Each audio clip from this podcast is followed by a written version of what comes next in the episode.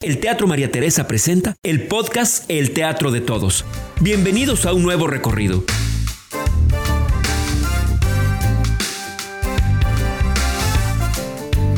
Tercera llamada. Entonces, bueno, estamos haciendo este podcast que este, estamos a punto de terminar como la primera temporada, que son 15 episodios. En donde... ¿Qué traes, güey? Vamos a acabar la primera temporada, ¿no?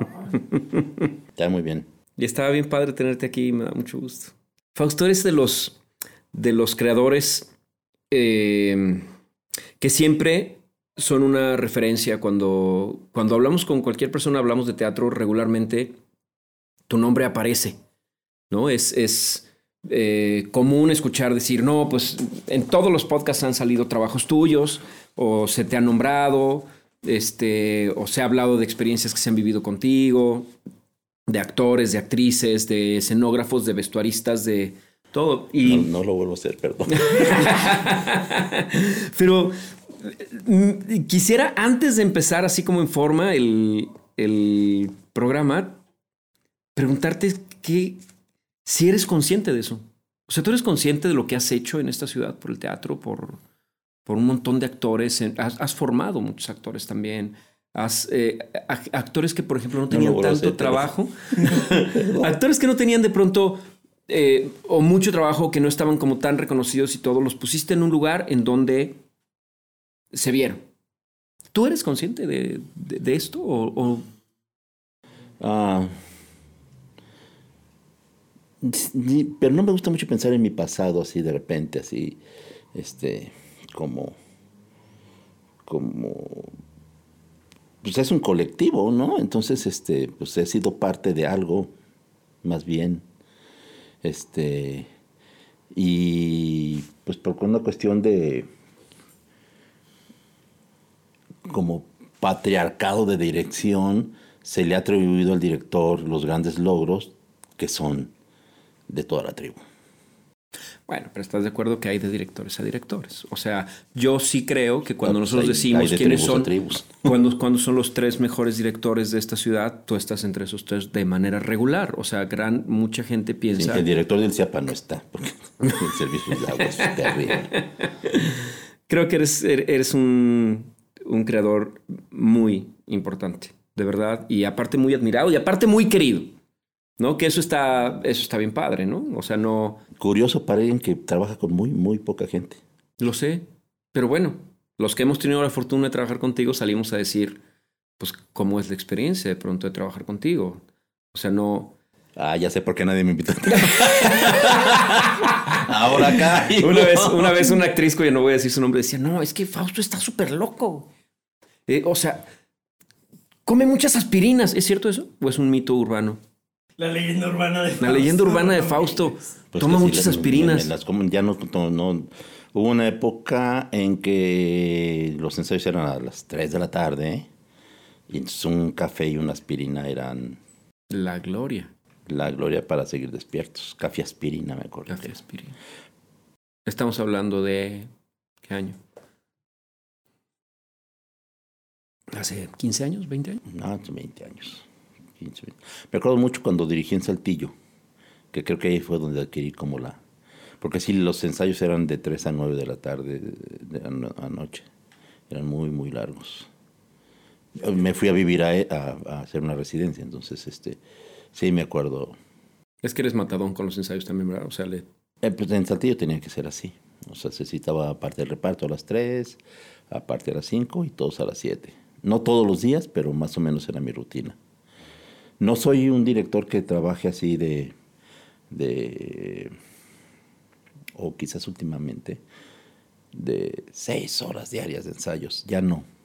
No creo en el sobrecansancio. Creo que hay otra forma de sacar las cosas este, cuando el actor se va pensando. Las el salón de ensayos es un espacio para reflexionar. Y afuera creas y regresas as- con la tarea hecha y dices, ándale, eso era lo que estábamos buscando. De eso vamos a platicar ahorita en un... En un Hago sufrir mucho a la gente, pregúntale a Gabriel el de, ter- a Gabriel el de tercero. Es mi apodo. Así me bautizó en las clases. Yo no, a mí me dijeron, así se llama. Ah, sí es cierto. ¿Cuál era la anécdota de eso?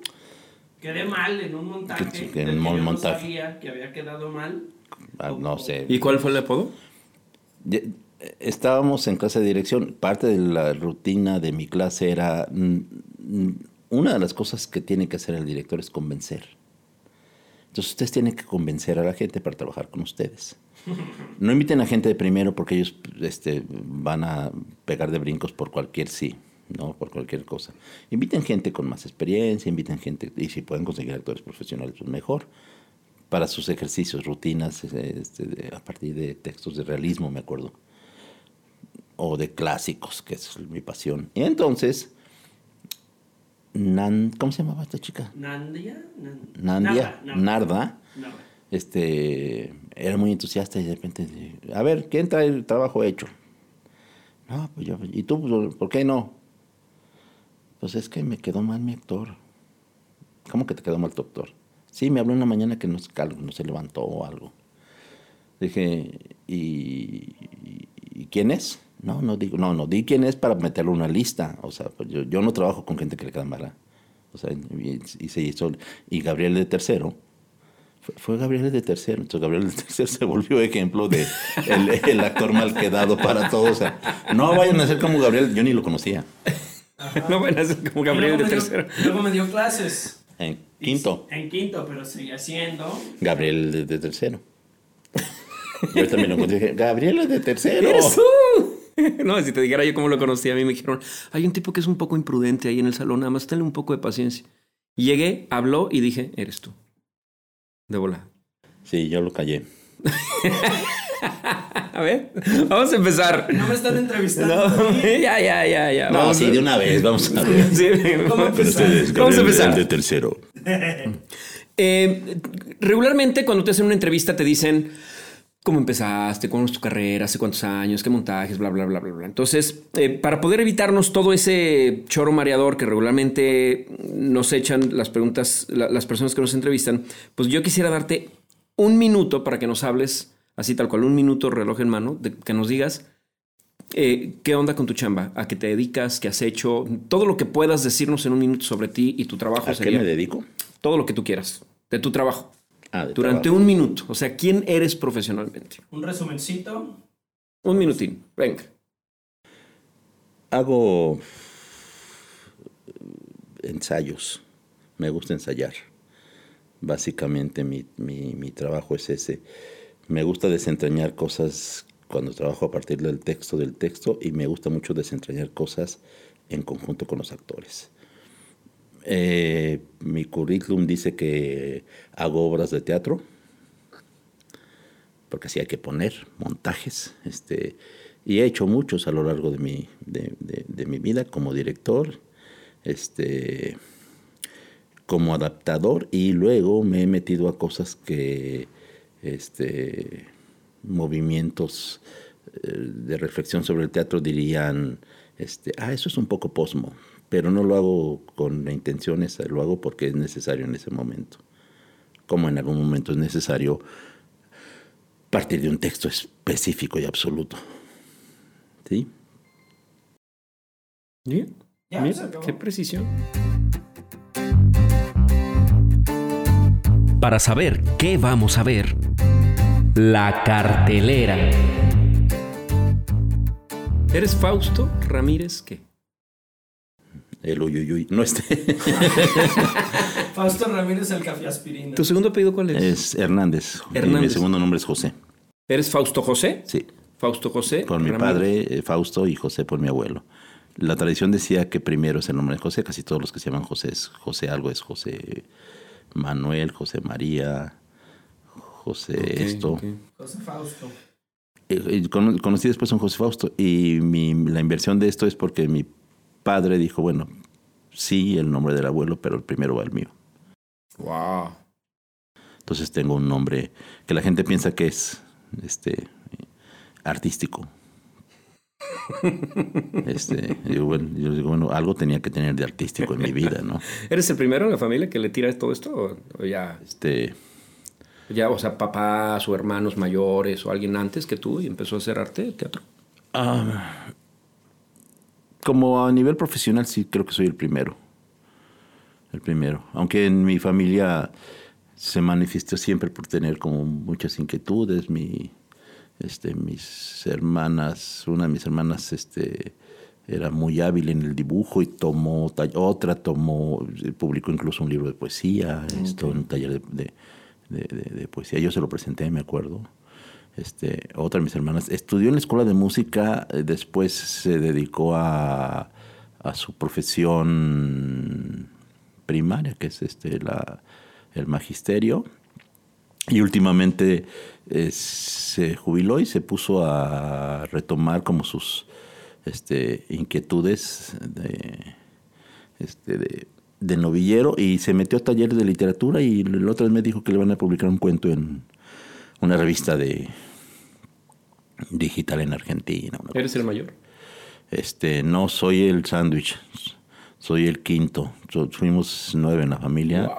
Tengo cuatro hermanas mayores y yo soy el quinto. No hay quinto malo. Pero sí peor. Vamos a este, ver. Solo una vez puedes decir las palabras muchas y una vez puedes decir la palabra ninguna. Todo lo demás lo respondemos con cifras, números. Ya anda pues. Solo una vez muchas, una vez ninguna, lo demás puras cifras. Hijos. Hijas. No. ¿Cuántos? Este, eh, o hijas. Cuatro. Padres. pues, dos, como en, la en la forma tradicional. Pues alguien dijo 1-0. ¿Mascotas actuales? Una. ¿Carreras profesionales? Una. ¿Parejas? Una. ¿Trabajos? Ah, muy, mil, ocho mil. Sueños cumplidos, Fausto. Eh, no suficientes.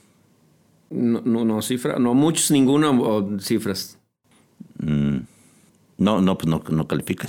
Sueños por cumplir. Sueños cumplir, los que vienen, muchos quizás. Ya dijo. Carros. Carros de paletas. Cifra.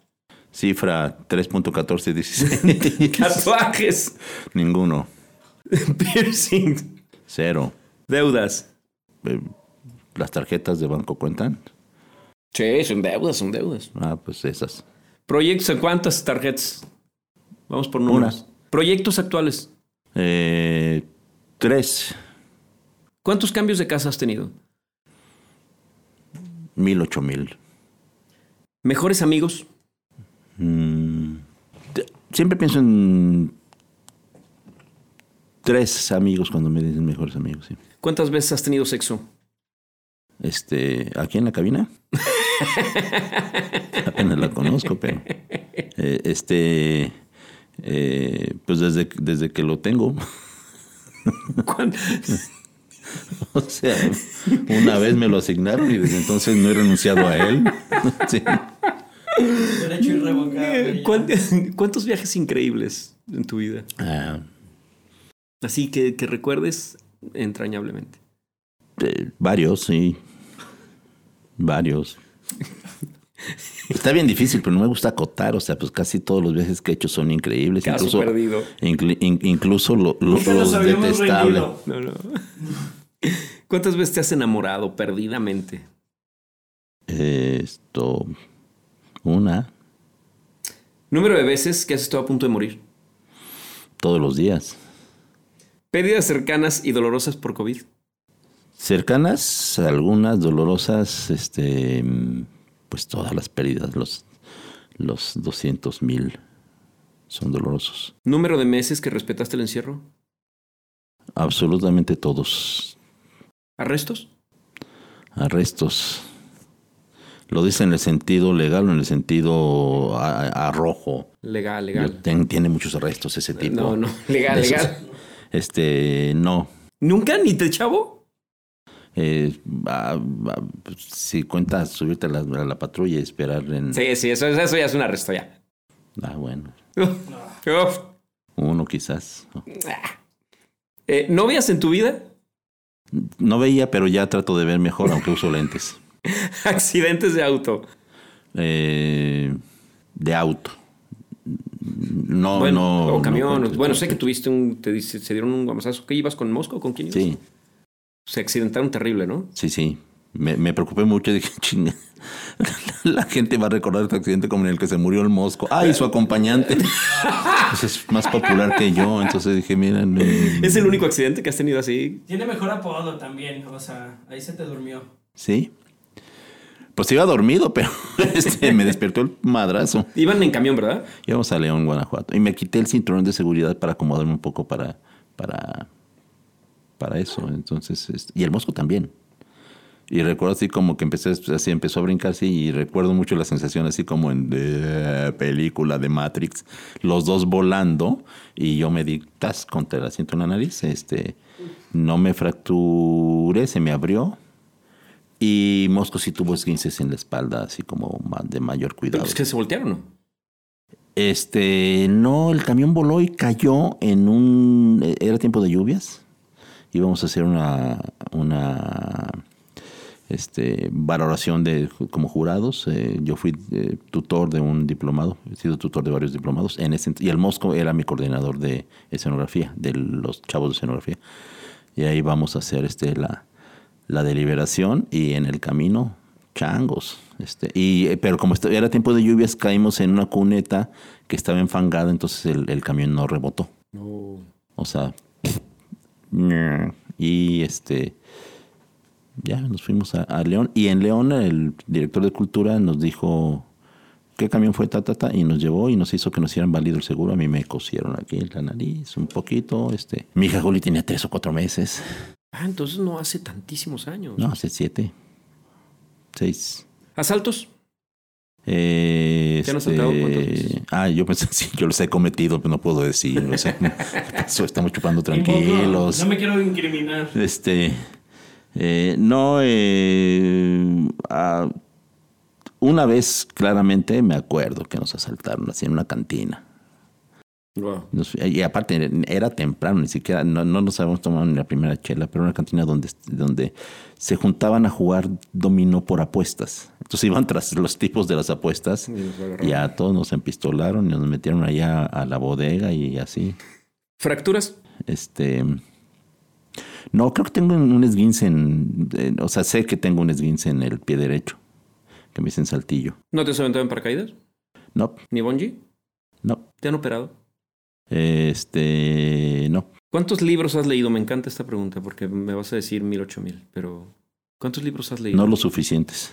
Borracheras hasta perder la conciencia, Fausto, A confieso. mí me acuerdo de una, así que me, me acuerdo de una que dije, ¿cómo llegué aquí? Ni Y medio segundo. No se tardó nada. Sí, no, sí, de esa, fue de esa sí me acuerdo. Me acuerdo de una así que dije, ¿cómo llegué aquí? Y aquí era mi cama. Ex- Experiencias paranormales. No, no creo en eso. ¿Cuántas veces has visto una estrella fugaz? Eh, muchas y en sueños más. ¿Fobias? Este, no, me, me gusta más la maldita vecindad. ¿Marchas, mítines o protestas? Muchas, Eh, más de 10. ¿Tú cuánto necesitas al mes para vivir así, tranquilamente? No sé, este, ahora con Juliana, este, ahora sí que dependiendo de, de, de muchas cosas, pero de entre 35 a 50 mil. O sea, sí. ¿Cuántas veces te han partido el corazón así de... pues me imagino que igual que a todos. ¿Has querido tirar la toalla en algún momento de tu carrera? Mi Susana me regaña porque dejo la toalla tirada en el baño, no sé si sea eso, No, ¿no? Ah. pero bueno, cuenta. Sí, sí, sí, me imagino que como todos. Sin involucrar tu profesión artística, sin que hables nada de tu trabajo, ¿tú quién eres, Fausto? Papá de Juliana. ¿En qué crees? ¿En, ¿en qué creo? En la capacidad de transformación de- del ser humano, sobre todo en el salón de ensayos. ¿A ti el, el arte te ha salvado de alguna vida distinta? O sea, podrías haber tenido una vida muy diferente de no haberte dedicado a esto. Pues no, no, no, no es tanto como salvación, así como si, como si-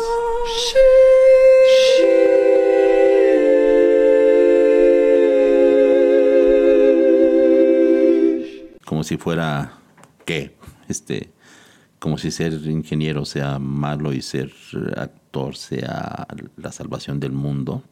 Pregúntale al ingeniero cómo le va con su jubilación y al actor cómo le va con su jubilación. Entonces, Bueno, No te has jubilado. ¿cómo hubiera sido tu vida de no dedicarte a esto? ¿Entiendes? O sea, ¿tienes una noción de qué hubieras hecho? Em, tuve varias eh, inquietudes. Sí, te- te- tuve varias inquietudes, pero pues yo llegué al teatro muy temprano, entonces ya no supe. si 17 ya- años tenías, ¿no? 17 años. Este. Ya, ya me lo prohibirían como canción los políticamente correctos. Y no hubiera soltado el listón de mi pelo. ¿Qué te hizo llegar a los 17 años al teatro? O sea, ¿hay alguien? Haber cumplido 16 primero y luego ya cumplí 17. No, pero cuando llegaste, o sea, cuando... La Cuando anécdota, llegaste la anécdota teatro- oficial es este. Mi hermana tenía inquietudes, una de mis hermanas tenía inquietudes, siempre eh, este, me llevaron a conciertos de jazz, así desde a temprana edad me llevó al cine, este, que se inquietaba mucho cuando yo estudiaba la prepa y luego ya la, la- la- la carrera. Y eh, en una ocasión fuimos al Teatro Larife a ver a un evento de la extensión del Cervantino. Y entonces ya estaba hasta gente colgada de las lámparas, literal, entonces no podíamos entrar. Había muchísima gente afuera. Y mi hermana, que este, le dijo a uno de los, ándale, por favor, mira y todo. Entonces el encargado, este, me imagino que como queriéndosela ligar, dijo, sí, entonces nos pasan por atrás en el... ¿Tú tenías qué edad? 17 17. que acabo de cumplir los este o 16 tirándose a 17, es decir, así la fecha es pues cuando es el Cervantino, entonces 16, porque el Cervantino es en octubre. Y entonces este nos pasaron cuando cuando la Larife tenía aquella escalera de caracol, ¿te acuerdas? Sí, claro. En el intermedio a escondidas del artista alemán este que estaba, nos pasamos por ahí y entonces nos tocó sentados en las gradas, a mero adelante. Había gente en todas las gradas, o sea. ento- Entonces, este, yo vi a este mismo alemán, Milan Sladek, y al final me quedo, platico con el, el como su asistente, tenía una estructura muy como Marcel Marceau este, su asistente que presentaba las rutinas con un letrero y todo eso, y era un eh, eh, Isidro Fernández, me acuerdo que se llamaba. Este, eh, y él trabajaba con Milán Sladek de, de- en Colonia, Alemania, tenía su, su, su centro.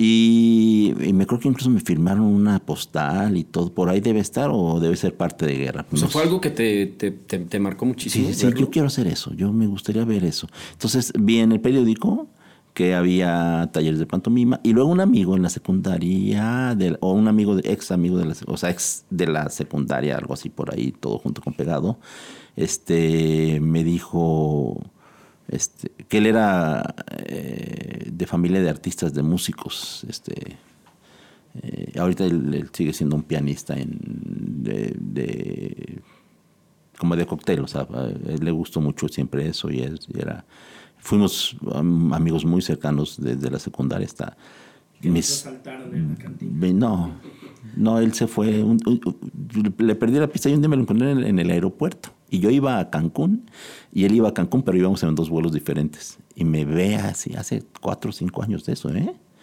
Y me ve y yo siento una mirada y así como, así como, así como, como aquel, aquel anuncio de la Pepsi de, de Heidi. ¿Pedro? Sí.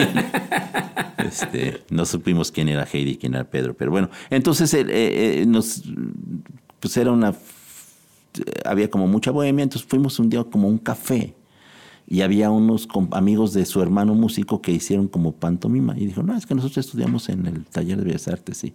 Y entonces yo había visto eso y dije, yo quiero estudiar eso. Y fui a preguntar y por mi edad ya me tocaba ser ya no de los jóvenes, sino de los adultos, porque ya iba a cumplir 17. Entonces, o sea, ya, ya no tenía 16. Stanley, como una, como una, Stanley se mete casi al mismo tiempo que yo, pero por su chaparrez lo meten al de niños los sábados. Este, y a mí me meten al de adultos entre semana. Entonces yo renuncié, yo trabajaba de office boy en una agencia de viajes y renuncié y dije, no, yo quiero dedicar mis tardes a esto. ¿Cuántos años te dedicaste a la pantomima? Este, no sé, son inconfesables porque en realidad lo saqué de mi, de mi, de mi currículum. ¿Por? ¿Por? Este, no tengo palabras para decirlo. este. ¿Te arrepientes de eso? O sea, No, no, no, no. Este, eh, no, no, me la pasaba bien. Me la pasaba bien. ¿Lo extrañas? No, ¿No extrañas subirte al escenario? no. ¿Porque te ganó la parte creadora de director o porque te hartó o cuál fue la razón? ¿Tú recuerdas tu última función, por ejemplo? No. ¿Actuando? No. No lo contabilizaste, no dijiste esto es lo último. Es como la última vez que te subes a los juegos de McDonald's. Pues no, tampoco. Ni de los juegos de McDonald's ni de la función. No, este. Quizás lo hice sin la conciencia de que sería. O sea, cuando lo hice, lo hice supliendo a un actor que se lesionó dos días antes de un estreno mío.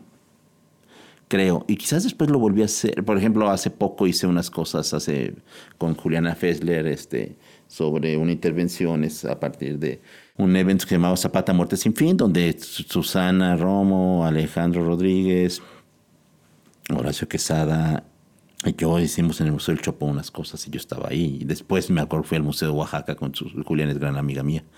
Somos así brother, sister. Este, y quizás habrá sido la última vez que... hay fotos de yo haciendo cosas de pantomima y un video con mi hija Juliana en una concha acústica de alguno de estos parques. Me subí y mira, sí, y ella se pone a hacer lo mismo que yo. ¿Ni cosquillas te da voltear, ver algo y decir, ah, qué padre estar ahí? No, no, no, este... No, quizás si algún día vuelve a salir, pues surgirá. Pero creo que un tiempo, este, mi buen amigo Pancho Rodríguez me decía, te estoy escribiendo un personaje. El personaje era que me iban a matar. O sea, este, ya está, ya está. Pero seguramente alguien se moría de mejor manera que yo. Siempre hay alguien que se muere de mejor manera que tú. Entonces, este, pues mataron a otra persona. Este, eh, o seguramente el guion no pasó eficine o algo total, pero me acuerdo mucho de eso. Y me acuerdo que me entusiasmaba más mi amistad con Pancho que realmente la idea de ir a hacer una cosa de Tú, eh, bueno, el, podcast lo escuchan muchos estudiantes de actuación. Tú, no renuncien a su trabajo, chavos, les digo. Tú eh, has visto actuar al Mosco, por ejemplo. Sí. ¿Tú viste actuar a Daniel Constantini? Sí, como compañero mío. Como compañero tuyo. De escena. Era el condestable en un montaje del Caballero de Olmedo. Qué maravilla. ¿Por qué hay un mito de que los grandes directores, yo los nombro ustedes tres porque me parecen de los mucho más importantes que hay en esta ciudad, renuncian a la actuación? ¿Cuál es tu teoría, pues? Eh, porque no se puede ser todo, o sea, no, no se puede ser todo. Pues, sí, como, como Pelé no fue buen director técnico, o no sé si llegó a ser director técnico, ¿sí? Este, pero Muriño no, ¿cómo se llama el otro? El peloncete. No, el pel Zidane. Eh, eh, Zidane hay pocos, o sea, gran jugador y gran entrenador. ¿Sí? O sea, es, eh, es ahora ya hay, ya ahora hay una tendencia en los jóvenes de jóvenes todoterrenos que dirigen, actúan y hacen, pero Orson Welles hay muy pocos. Esa es mi teoría. Mm. ¿Cuáles son, desde tu punto de vista, tus tres mejores montajes? Mis tres mejores montajes. Ah, caray. Entonces, que tú digas, estos tres trabajos que, que dirigí me, Más bien voy, a hablar como de afectividades, ¿no? O sea, como de, de, de, montajes que quiero mucho. Este, este, el último siempre es el último el que más quieres. El que voy a hacer es el que más anhelo. Y Las Julias, me acuerdo que es un montaje que yo quiero mucho. Este, eh, me la pasé muy bien, pero ya si vamos a hablar en concreto de montajes específicos, hay un montaje que la gente siempre me menciona y que me acuerdo que me la pasé bien y que me gustaba, fue muy entrañable, que fue Cuatro Bailes. Mm. Este, y el Romeo y Julieta que hice con Susana, con Gabo y con Abelardo también. Aquí se han mencionado ambos como de los trabajos más padres de Guadalajara. Sí. Eh, ah. ¿Y tú me podrías decir cuál es el mejor montaje o el mejor espectáculo que has visto en tu vida? ¿De aquí o de cualquier otro lugar? O sea, ¿tienes algún que digas, güey? No, bueno, es que generalmente cuando, cuando eres joven hay un, hay un montaje que te da el trancazo, o sea, que dices, wow. Y fue una extensión del Cervantes, por ejemplo, lo, lo que yo vi de este mismo alemán, este, que después ya estudiando, pues te das cuenta que era como una, una repetición en alemán de Marcel Marceau, o sea, de las cosas que se Marcel Marceau. Este, pero yo me creo que vi un día, la, el grupo se llamaba La Cuadra de Sevilla, y el montaje se llamaba Andalucía Amarga, era una extensión de Cervantino en el Teatro Julio Castillo, bueno, entonces se llamaba Teatro del Bosque. Para mí fue impresionante todo, era una de mis primeras giras a, a- a la Ciudad de México, en 18 años quizás, 19. Este, iba yo con una troupe de actores y de repente vamos, estaba la extensión de Cervantino, vamos, nos lo veo y era una cosa que te, te voy a decir, el, el texto venía en el programa de mano, o sea, era, era, Chiquito. era así, era un poema. Todo lo demás eran acciones físicas, este, todos, y al fin, a media, eh, este, flamenco, me acuerdo mucho que empieza, empieza eh, una cuestión impresionantísimamente, impresionantemente ritual, que es unas mujeres prendiendo una cruz de veladoras completa en el escenario, enorme. Y después apagándolas. Y eso duraba 10 minutos. Y tú estabas así como, ah, y lo levantan, no sé cómo sale de eso, tampoco es así. Y luego me acuerdo que sale un bailador flamenco y empieza, todo, no se dice una palabra, empieza, sale otra bailadora de flamenco, se dicen, hay un diálogo muy al estilo de estos lenguajes dancísticos, y de repente en un momento dado, como los 30 minutos de ah, iniciar la obra, se abre la, la- entonces no sé qué se llamaba así, una guillotina, o sea, este, un telón de, de, de mitad de foro, y se aparece, y aparece una retroexcavadora, pequeña, si quieres. Pero adentro de... Ah, no, no, no Lili Ledi tampoco, o sea, no Mattel, sino una retroexcavadora, o sea, machincuepas, o sea, así como, y empieza y hay una lucha del bailador flamenco contra la retroexcavadora, así impresionante. ¿De dónde eres? De Sevilla, de, Sevilla. Y la fortuna me hizo que hace tres años que fui a una gira a España, este, mi espectáculo se presentó en la cuadra de Sevilla. De, o sea, donde- o sea, conocí a alguno de los actores que estaban en ese montaje. O que estaban, el, el- el- el asistente de algo, algo. Ah, claro, claro. Ese montaje fue para mí impresionante, aunque después he visto cosas. Eh, este, la, la Chambre de Isabel en, en un festival en Montreal, que me acuerdo mucho, muy claramente, que llevábamos una botella de tequila para regalarle a los monrealenses. Este, íbamos Susana Romo, Javier Rodríguez y Teofilo Guerrero a un festival como observadores. Este, hace como unos 10 años o más, quizás. Y de repente veo eso este, de, un creador holandés impresionantemente sensaciones maravillosas. El director aparecía en escena. Este, Isabela era una mujer que leía su texto, o todo. Era como especie de, como de lectura teatralizada de todo, de todo, instalación, montaje, danza, eh, este, eh, multimedia en escena. Este, medio comedia musical, para así decirlo, cantaban.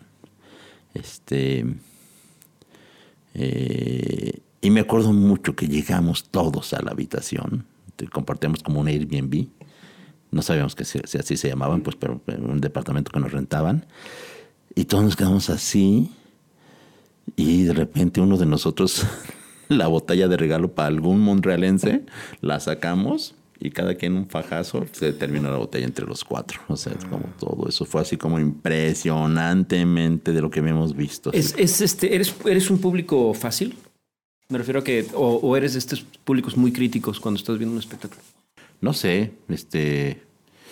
em, Ambos. ambos como espectador eh, de todo, o sea, de todo, o sea, yo me puedo mm, eh, maravillar con una pastorela, con, eh, con la con la cuestión naif, la candidez, lo, lo- o sea, como dice Guillermo del Toro, de- hay, hay, hay películas domingueras que me han salvado la vida, ¿no? O sea, eso soy. Pero, por ejemplo, ahora que estamos muy tan confinados y casi no voy al teatro, por util- eh, utilicé los servicios de otra plataforma que promocional gratis, puedes ver películas y todo hasta aquí a enero y luego en enero ya te lo empezamos a dejar ir bien sabroso, ¿no? No sé cómo son esas cosas. Entonces, este, pues ya me puse a ver como lo básico de esa, lo que yo sabía que es este Chernobyl, eh, este, una película oscareable que fue el 1917, Y ayer ya para dormir me dije, ay, mm, quiero ver algo. Y empecé a, a stalkear y de repente vi una cosa con Naomi Watts y este... mm, Ian McGregor, No, no, no, no, no. El de Perros de Reserva, el, el que hace el policía. Scott, Tim, Tim Roth. Tim Roth. Y este y Orlando del no sé qué es una actriz afroamericana que muy, muy- es basada en una obra de este un tipo que se llama J.C. McLean o J.C. Lee, una obra de, una obra de teatro, así tal cual. Y este, yo dije, "Ay, pues la empiezo a ver que ya me de sueño me, me, me subo a dormir. Dura dos horas, diez minutos y yo a las dos y media de la mañana y faltan 15 minutos. No, la termino de ver. Una maravilla, o sea, una maravilla, un madrazo. Pero yo sé que, por ejemplo, si recomiendo esas obras eh, o esas cosas, este, la gente dice, "Eh". hay gente, ah, hubo, hubo una época como espectador, este, me fui a ver todo lo que había en Guadalajara, todo. Y, este, y fue una cosa como pedagógica, o sea, le decía yo a, a, los actores que en ese entonces tenía a mi cargo, Susana, Javier, Sandra y varios, tenemos que ver todo y no nos podemos salir. Porque yo fui de una generación, de un grupo, de la vieja, vieja compañía de teatro, que bien mamones que éramos, el director separado se salía y ahí íbamos todos detrás. O sea, entonces éramos los que se salían de las obras, ¿no? No, y, he, escuchado mucho eso de, no, no, no, no, no me salí. O sea, entonces si te sales, ¿para qué te metes, no? ¿Sí? Vamos a la taquilla. Todo en la vida cuesta. ¿Tú cuánto pagaste? La taquilla. ¿Cuál es el mayor costo que has pagado por culpa de tu trabajo? Ujú. Costo o valor, no sé, este... He dejado varios trabajos, pero no sé si sea un costo grande, o sea, lo hice consciente. Trabajos de, de- de no artísticos, pues, o sea, de repente, pues para empezar a estudiar dejé un trabajo de office boy, ganaba bien para un adolescente de 16 a 17 años, este, eh, me acuerdo que este, ahorraba, daba una parte de mi casa, otra parte me la, me la guardaba una de mis hermanas en su cuenta, siempre en buen acuerdo, siempre, y- y no sé, no sabía, no sabía para qué iba a ahorrar, pues, pero era una cosa como ahorra. Sí. Entonces, este, sí, a lo largo de mi vida he dejado muchas cosas, este, por, por, por el trabajo. Este, y como todos, pues me he perdido fiestas familiares, me he perdido. ¿Te, este, te apoyaron siempre? No, siempre. Pero aquí estoy.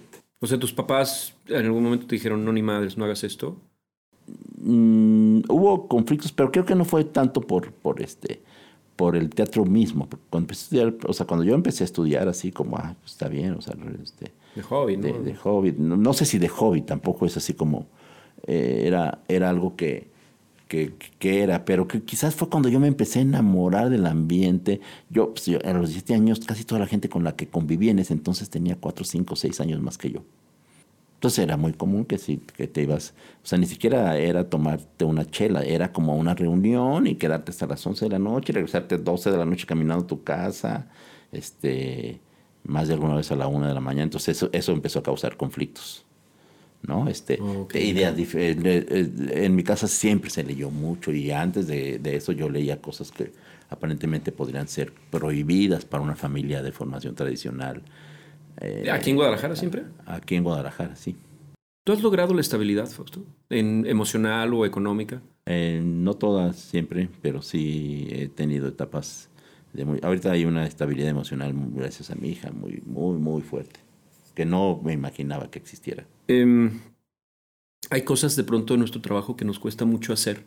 A mí, de manera muy personal, me cuesta mucho trabajo dentro de lo que yo hago ah, como actor es memorizar, ¿no? O sea, para mí, ay, cabrón, o sea, memorizar me- no puedo, me cuesta mucho trabajo, pues. Lo, tengo buena memoria, pero ah, esa parte de mi trabajo, mm, ¿qué bueno. parte para ti no, no funciona o no te gusta tanto hacer de lo que tú haces? Hay una parte en este proceso que tú dices, esta parte me caga. La parte del vestuario siempre me... ha- No es que me cague, o sea, siempre... No, yo preferiría así, así puedes hacer una obra de teatro, así como andamos, sin pedo. Este, La parte de la escenografía también, siempre, siempre, siempre, siempre. Tú, cuando tú sabes, yo renuncié a los diseños de espacio escénico. Sí. Soy el coco de los escenógrafos. Y con los vestuaristas, cuando estoy ahí, me preguntan y yo les digo, no, ¿cómo quieres que sepa? O sea, Recuerdo clarito cuando dijiste esto, en Lluvia Implacable dijiste, del vestuario, ustedes. O sea, ustedes digan y ya yo, yo veo que sí, que no, ya, pero, o sea, como que no era algo con lo que te sentías como muy sí, gusto. sí, sí, me, digo, me cuesta mucho trabajo ir a una tienda a comprarme ropa, ¿no? O sea, soy de los que, incluso soy de los que de repente no me queda algo porque, esto ya, vámonos. Pero no te lo pruebas, nada, no importa. Ah, seguramente. Me cuesta mucho trabajo y ¿Cuándo- generalmente es lo mismo, o sea, pantalones de mezclilla, camisas azules. Los básicos del ahorro. Sí, no, sé- no sé si por barato, era por No, no, fácil. por práctico, de repente, ¿no? ¿no? sí, de repente usted me dijo, pero no compres ahí, por favor. O sea, bueno, pues es que ahí es donde vamos, sí, pero ahí vamos a comprar el jamón.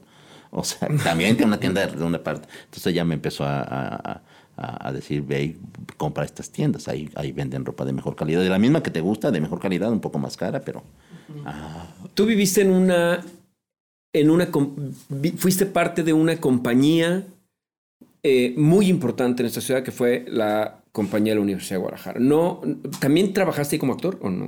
¿O sí, sí, en mi primera etapa, sí. Tu primera etapa fue trabajar como actor, en donde el ambiente de esa compañía, pues era, era denso, ¿no? De pronto había como situaciones, no sé, conozco actores o actrices que han salido de ahí y siempre dicen, eh, güey, era difícil sobrevivir en ese medio entre esos actores que se metían zancadilla para poder ganarse los personajes y para lograr cosas. Sí. Yo recuerdo que toda una primera etapa de esa, de esa relación con esa vieja compañía, yo me salía mucho. No, no me gustaban los conflictos, me salía. Tenía yo el, el, el pivote de la pantomima, o sea, pero evidentemente yo quería hacer teatro y, y- y secretamente quería dirigir teatro. ¿Crees que el... el Y entonces me salía, perdón, mucho y sí había un, un- o sea, eh, fue un grupo de, hay gente muy importante del teatro en Guadalajara que estuvo ahí, gente muy importante del teatro de Guadalajara que salió huyendo este, con conflictos, pero después hubo una etapa donde el gente eh, se aprovechó. Yo hace poco lo estoy, lo estoy platicando con un amigo, con el Gabo. Este, le dije, no es cierto que al principio nos enamoramos del teatro. Yo no me enamoré del teatro hasta hace poco. Nos, en- nos enseñaron a enamorarnos de los sistemas de poder que hay en el salón de ensayos, en el sistema de poder, decir, yo te puedo dar o no un personaje, yo te puedo quitar o no de la nómina, yo te e- esos son los sistemas de poder que se utilizaban en esa vieja compañía y que, y que fueron una práctica, o han sido una práctica en el teatro mexicano a lo largo de la historia. ¿Sobrevive? ¿Crees que eso todavía sí, existe? yo creo que sí. Sí, como dice mi, mi buen amigo Rodolfo Obregón, sigue la ruta del dinero. ¿Eres muy barato o eres muy caro, Fausto? Este, si digo que soy muy barato, me van a, acá Gabriel me va a decir... la- Gabriel de tercero. El de tercero me va, me va, va a sacar su rutina de, de lagrimita. Vamos Este, al lobby. soy muy caro, pero nadie me paga. O sea, no. Es difícil, No, ¿no? no, no. Y esta época está peor. ¿Sabes que no? Más que eh, económicamente, he bateado muchos proyectos. ¿Por qué Pero no? porque, pues, bueno, porque ¿Por no todo no? es el dinero, ¿no? ¿Eh? No todo es un asunto económico. No, me acuerdo uno que después, no sé si me arrepentí o no, que fui todo eso y no me gustó. La idea era bien bonita, era un proyecto importante, era un proyecto grande, era muchas cosas. Y de repente a mí me entró así, no podía dormir, y dije, no, no, no. Voy a hacer un- una, una obra más. ¿Se puede saber cuál o no? Era un Quijote que me invitaron a dirigir en un proyecto, no aquí en Guadalajara. Este, entonces no dije voy a, voy a dirigir una- un Quijote más del canal de las estrellas y yo no quiero dirigir un Quijote más del canal de las estrellas. Vamos al, al lobby. El mejor lugar para lo trivial. El lobby. ¿Cuál es tu historia de terror de la pandemia? ¿Tienes una historia que haya sido así? ¿Sabes la, hist- la historia de nuestro espacio, por ejemplo, que fue de terror, ¿no? Una semana antes, este... Un día en la bueno to- todo el terror para la paranoia que te da este cualquier yo un día fui a soy muy confiado, siempre me considero un tipo con suerte. Realmente, siempre cuando ya estoy a punto de, hay un trancazo de suerte pequeño o grande que me salva de cosas, siempre, a lo largo de mi vida. De verdad, de verdad. Y no creo en la fortuna, no creo en la, en la suerte, no creo en Dios, no creo en cosas que no tengan que ver con el poder de la voluntad y de la acción humana. Pero hay una parte que no me explico, es decir, ¿cómo ya estoy así a punto de, ahí viene el de la renta y de repente me llega el depósito de una cosa que no me acordaba. Así, ah, caray. Así como, como, oh my God. Y yo enojado con otra persona que no me depositaba o con otra institución, generalmente son las instituciones. Entonces, este, sí, sí, me acuerdo, hay dos, el terror de la paranoia, que me acuerdo que fui a la, a la tienda y una señora con el cubrebocas mal puesto o no puesto aquí como en la barbilla, lo atendieron, yo esperé mi lugar no sé qué, eh, de esas que aparte me tuve que esperar un par de minutos a que termine de platicar, me acerco, yo pido lo mío, y la señora dice, ay, ¿sabes qué? Y tose y me tose en la espalda. Tose como tos, como, como, algo así. Y yo me acuerdo que mal me atendieron con mi, mi, mi, este, mi, mi 15 de manteca. es un 20 de manteca, por favor, para echarle a los hijos. Y me regresé y me metí a bañar y la camiseta que tenía la metí a estos ciclos de alergenizar, o no sé cómo se dice. Este, hay una labor que ya tenemos que hacer esas cosas, que dura tres horas haciendo para que todo eso. Pero la historia de terror fue que un día yo estaba así en, en y me habla la señora de enfrente que tenía mi teléfono porque le de mi tarjeta cuando nos cambiamos para allá, una mujer muy amable con su esposo, un abogado jubilado, su hijo que era jefe de cuadrilla de la Cruz Verde de ambulancias, algo así entendía, este, y tiene otro hijo que se dedica como a la seguridad industrial y doméstica, o sea, de repente son los que te ponen cámaras en, tus, en tu casa o, o, este, o cercas, algo así. Y otra hija que iba todos los días, y la señora se, dedica, se dedicó en una época, decía, este, soy estilista, pero ya estaba como retirada. Muy amable, una señora muy al pendiente, y de repente entra la llamada, muy raro, y de repente dice, Fausto, por favor, puede estar al pendiente, es que a estar sola. Y nunca he estado sola en la noche. Yo, yo así bien me, acuerdo de, una película bioepic de Paul McCartney donde lo meten en Japón por este, tener mota en, en la época en que Sir Maca fumaba mota y está en la cárcel estaba más preocupado porque Linda nunca había dormido sola desde que se casaron, que siempre habían dormido en pareja. Este, un poco dije, ah, me acordé de eso, dije, por las diule salí a ver a la señora, me pidió que estuviera atento, que porque este, su marido y su hijo estaban en el hospital. El hijo ya había caído en el hospital por una cuestión de un infarto, una cosa así. Sabíamos que había cosas delicadas ahí. Salgo y la señora sale y me dice, pues con la voz quebrada, dice, están en el hospital por COVID. Están en dos hospitales. Y al otro día en la mañana, salgo yo a hacer las cosas, sale y me dice, con una hora de diferencia se fueron los dos, en dos diferentes hospitales. Y yo me quedé así como... Y yo me acuerdo que en ese momento estaba la pandemia en, la, en el clímax, Susana con, con muy nerviosa siempre, siempre, siempre, ella sí era... Ella me decía, ponte cubrebocas, ponte mascarilla para ir a, hacer el, el súper. Este, no vayas al mercado, vea puestos así. Y yo de repente rompió un poco esas reglas, o sea, de repente sí me iba al mercado porque la fruta era mejor ahí, me, pero, y me acuerdo que le decía, es que no puedo usar la mascarilla porque tengo que ponerme los lentes para ver los precios de las cosas, y, con lentes y mascarilla, pero no puedo caminar con los lentes porque son de lectura, entonces todo eso, yo tardé en decirle a Susana, dije, no sé si decirle, entonces dije, oye, ¿sabes qué? Pues, bueno, pues, y ahí nos enteramos que en la cuadra cuatro personas habían fallecido en la, en, en, el, en la rutina, en la rutina de la pandemia. Y, este, y de repente eh, había un dicho antes que, que decían enero y febrero desviejadero. O sea, sabes que en enero y febrero, este, el, frío, lo que sea, pues pandemia, o sea, mucha gente de la tercera edad se nos fue. Entonces, eso son las series de terror. ¿Cuál es, cuál es tu postura ante la legalización de la 69. Eh, ah, este... Eh, legal. legal, ¿no? Legal, legal, debe haber. ¿Y tú qué crees que nos falta por entender el tema de la equidad de género? ¿Qué nos falta por tende- entender el tema de la ¿Qué nos falta para entenderlo? para entenderlo, este, pues una reeducación, este, reordenar las prioridades como, como sociedad, ¿no? Pero eso pues, nos va, o sea, los machines no vamos a renunciar tan fácilmente al poder que tenemos, ¿no? El poder que nos sirvan la comida, el poder que nos planchen la ropa, el poder que podamos decir un piropo en la calle. Por eso te digo que nos enamoramos más de los sistemas de poder que de la convivencia. Eh, Fausto, dime de aquí de nuestra ciudad, tú trabajas con muy poca gente, ¿no? Eres, eres muy selectivo. Yo me siento muy honrado de que hayamos trabajado juntos, de verdad. Eres, pero- eres muy mamón.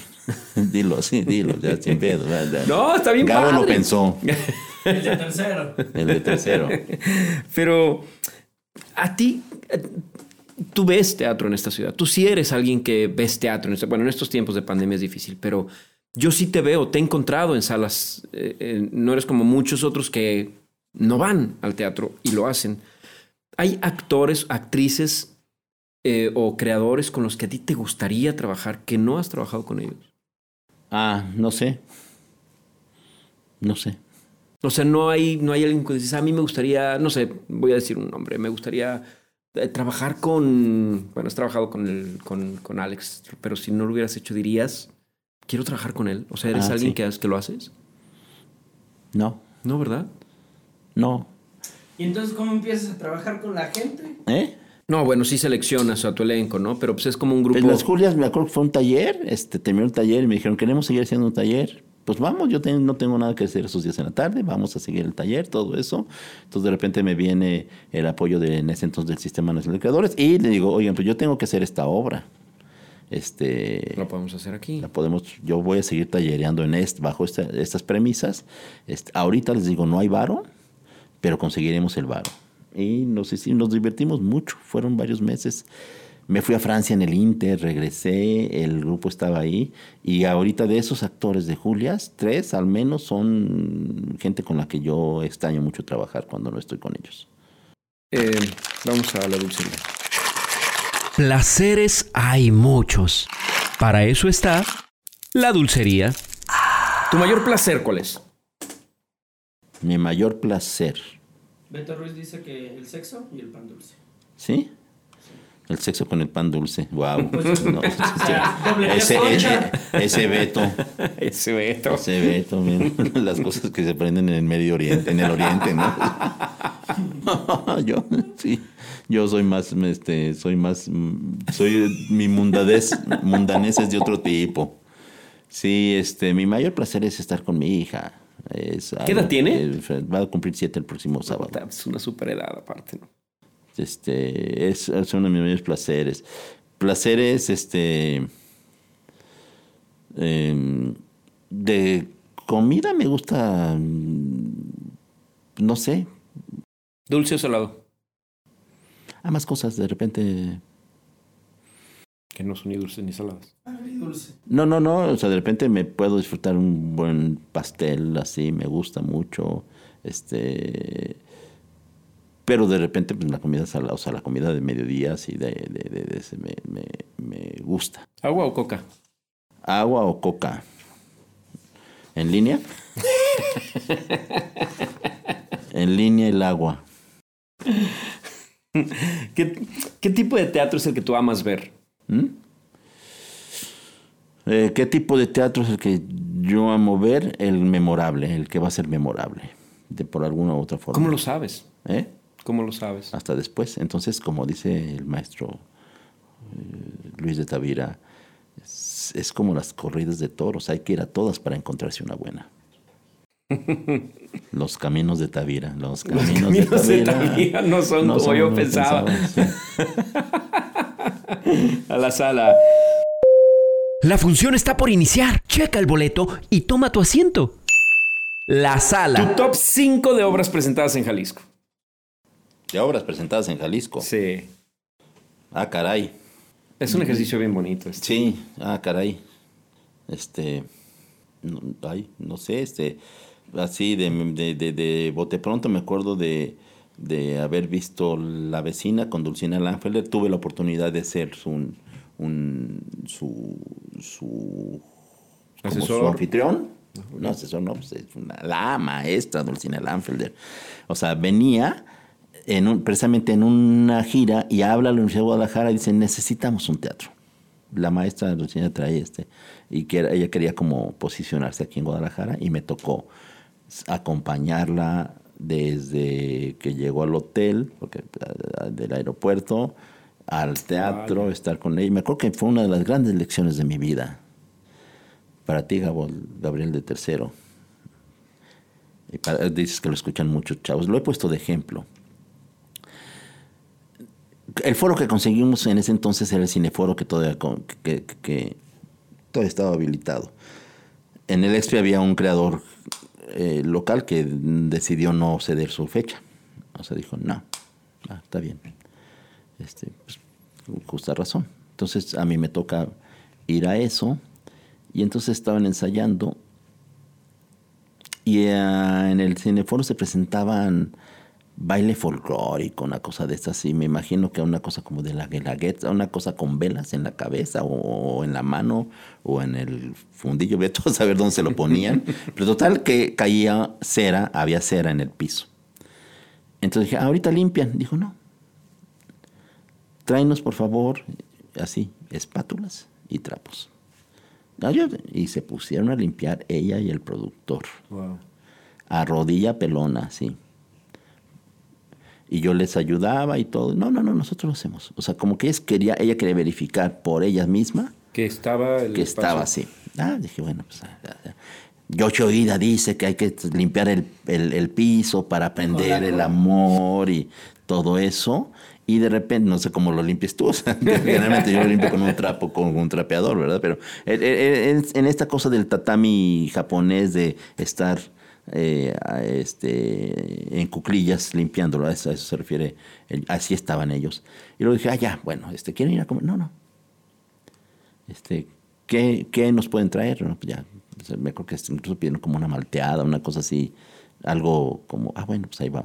Y regreso yo y había una cosa, pues ya sabes, este declive que tienen los teatros por, por, este, por, por, por culpa del neoclasicismo. O sea, cuando el neoclásico es para que se vean crecidos los cuerpos, entonces los hacían en, en declive. Este, por culpa de eso se cayó Juan Gabriel. Por culpa de los pinches neoclásicos. Por culpa de los pinches franceses se nos cayó Juan Gabriel Rafosa. porque están así para abajo. O sea, si tú en los, en los en el degollado pones una pelota, este rueda hacia abajo, ¿no? No, estoy diciendo que Juan Gabriel haya sido una pelota, pero bueno, sí se dio un madrazo. En la choza chueca del tío Chuy también. Ándale. Sí, ¿tú te acuerdas de eso? Yo la conocí hace muchos años. Me encanta que siempre tienen la misma voz. Y estamos. Ah, no, tampoco, tampoco. Yo me acuerdo de, de, haber ido hacia en un parque de diversiones que había allá por el, donde está el aeropuerto de los militares. Entonces, ah, bueno, para no hacerte el, el, el eh, ella empieza a, a pisar una pelotita que tiene y a patearla, así como para que hiciera chanfle y se fuera, hiciera un semicírculo y regresara a donde ella estaba. Una hora y media se pasó haciendo eso. Chanfle. Chanfle. Ni Chespirito. Ni Chespirito. No, pues Chespirito agarró una fórmula y la repitió ad nauseum, ¿no? Entonces de repente, ya cuando yo vi el espectáculo, entendí. En un momento dado, ella, la pelota, quiere alejarse de la pelota esa, la patea y y regresas a donde estaba. Dije, lección para los actores, lección para todos, o sea, esto hasta que esté. Esto, y lo hizo una hora y media, dos horas. Yo estaba ahí, vamos. ¿Sí? Ese es el primero, te quedan cuatro. No, el segundo es haber visto a esta mujer limpiar, o sea, fue como una especie de, como de performance, ¿no? O sea, entonces ya me quedan tres. Y la pelota, la pelota fue otro. No, ¿qué otros recuerdos, padres? Que tú digas, wow, ese es un trabajo lindo, es un buen trabajo. Ah, me acuerdo que este El lugar del corazón de Ricardo Delgadillo fue un oh, trabajo memorable. Un trabajo bastante memorable. Este. Eh, me acuerdo mucho de un. Es, es, que, es que yo tengo la fortuna de ver como con mucho teatro de extranjera, porque cuando, trabajé en la Universidad de Guadalajara, la FIL traían trabajos específicos. Sí, una sí, cosa de es este, los gemelos de... También de- ha salido mucho ese de, ese. de- a, mí, a, mí me tocó ser también anfitrión con ellos. o sea, yo, estaba en el- yo trabajaba en, la- en el teatro, no, no en el teatro, teatro sino me, me, me tocó. Y me acuerdo que me tocó entrar a la negociación de que se quedaran una función más. O sea, porque era tal el madrazo. Había gente de Chile, que de la delegación de Chile, que pedía verlos, porque ellos no se presentaban casi en, en- en Chile, porque de hecho, y entonces se presentó una función más y la licenciada Silvia Álvarez quería que se quedaran un día más, que, que, que así no podemos, es que eh, este, tenemos que llegar a Europa porque que una cifra, una gira de ocho meses. Gemelos. Aquí, aquí se ha mencionado muchísimo esa obra. Esa a mí me tocó verlo. Hijos de perra, decía, me acuerdo. Era una cosa. Y lo mismo, volvemos a lo mismo. Los actores al final se ponen a desarmar su escenografía a cada cosa, cada pedacito, cada cosa, este, eh, y no dejaban que nadie los ayudara. Así, era impresionante. Una de la mañana, ya está, camioneta, trépalos, llévalos a la paquetería del aeropuerto, aduana y ya, Y Chayito. Valdés. Eso fue impresionante, pero así, para no ser injusto con los locales, porque no sería, este, pues ya, ya está lo de Ricardo, este, me acuerdo eh, una cosa espectacular que le vi a, a- a Moisés, que este, esta obra de Hernán Galindo. Niños de sal. Salía Marco Orozco, salía Pancho Rodríguez, Belén Rodríguez, Karina salía Hurtado. Estuvo Karina. Hurtado, Pepe Madrigal, Pepe, Pepe, Madrigal está súper bien, Pepe Madrigal está súper bien, está Pepe Madrigal, está súper bien, era espectacular. Este, Es un gran trabajo también. Sí, a pesar de que fíjate no me gustan las escenografías grandes, me acuerdo mucho, mucho de, de eso. Este, y a nivel jóvenes, así, bueno, cuando Ricardo Delgadillo hace El Legado del Corazón, estaba, sigue siendo un joven, es unos 4 o 5 años más. ¿Te acuerdas que te dije que convivía con gente 5 años más Sí. que yo? Ah, pues Ricardo es uno de ellos, cuando yo tenía 17. Este, eh, le he visto trabajos a, a chavitos súper bien, o sea, mm, sería injusto decir alguno en específico. Me acuerdo de una cosa que hizo. Bueno, César Sevilla hizo una cosa con, con, con, con la piña de cómo Romeo eh, extinguió a Julieta y viceversa, una cosa súper collage, súper raro así. A mí me gustó mucho. Este. Pues sí, Yo creo que César es, es alguien al que, a quien hay que ponerle mucha atención. ¿no? O sea, El Dragón de Oro, por ejemplo, es un trabajo... No, no, no, Súper no he podido verlo, pues pandemia. Él siempre estuvo, me acuerdo cuando hizo un taller de dirección, él hizo un trabajo de dirección con una escena del Dragón de Oro. Schimmelfennig. Bien. Cuando tú sabes que vas a ir al teatro, no sé, mañana, la experiencia pues comienza igual desde que compras el boleto, desde que ves el cartel o no sé, cuando tomas la decisión de ir al teatro. De todo este proceso hasta que acaba la obra, ¿qué es, ¿cuál es la parte que más disfrutas? O sea, arreglarte para el teatro, llegar al teatro, la, la función misma. ¿Cuál es la parte que tú más disfrutas de la experiencia de ir al teatro? El viaje al teatro, o sea, como, como lo que me voy encontrando, la función, no me gusta la parte del lobby, so- soy medio este misántropo en eso, o sea, de repente así como, como, como Me voy a topar a Gabriel, el de tercero. chanclas, imagínate nomás. Sí, por eso te iba a cancelar. y, ¿Va a estar Gabriel de tercero? Ah, muy bien. Vamos a Y el regreso, me gusta mucho el regreso a mi casa, o sea, Ya pensando pensando, me gusta mucho lo que me dejan las obras. al escenario.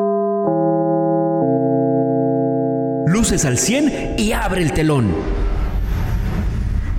El escenario. Vamos a preguntas concretas con respuestas lo más concretas posibles.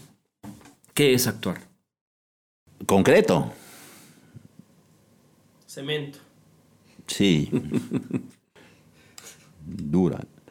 Cemento dura. No, este, no, no, eh, es- actuar no puede tener una, una ejecutar acciones, ¿Qué es dirigir?